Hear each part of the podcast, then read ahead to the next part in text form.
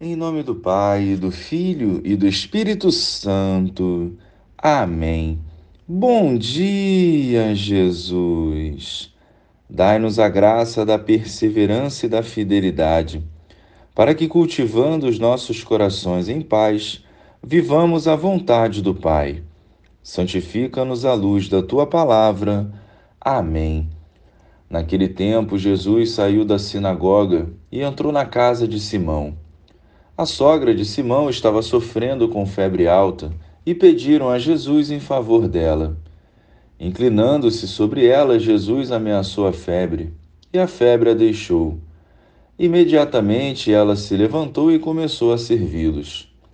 Ao pôr do sol, todos os que tinham doentes atingidos por diversos males os levaram a Jesus.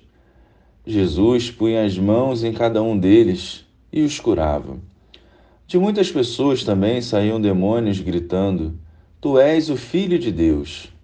Jesus os ameaçava e não os deixava falar, porque sabiam que ele era o Messias. Ao raiar do dia, Jesus saiu e foi para um lugar deserto. As multidões o procuravam e, indo até ele, tentavam impedi-lo de as deixar. Mas Jesus disse: eu devo anunciar a boa nova do reino de Deus também a outras cidades, porque para isso é que eu fui enviado. E pregava nas sinagogas da Judéia. Louvado seja o nosso Senhor Jesus Cristo, para sempre seja louvado. O demônio foge da presença de Deus. Por isso, como autênticos cristãos, devemos viver a santidade, para que o mal, ainda que tente, se mantenha longe. Não basta irmos à igreja, precisamos viver a palavra também fora do templo e ter atitudes concretas que edifiquem o reino de Deus no mundo.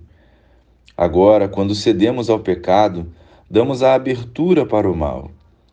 Jesus liberta o seu povo, mas os nossos passos precisam ser coerentes para levarmos o Cristo para os irmãos. Vivamos a santidade e veremos as trevas sucumbirem diante da luz. É preciso colocarmos as mãos na obra, rezar o terço diariamente, ler a palavra, se confessar regularmente, caso seja possível, comungar além do domingo, ser misericordioso com o próximo, servir a igreja. As nossas armas para vencer o mal são gratuitas e dependem exclusivamente da nossa vontade que deve ser maior do que qualquer desculpa.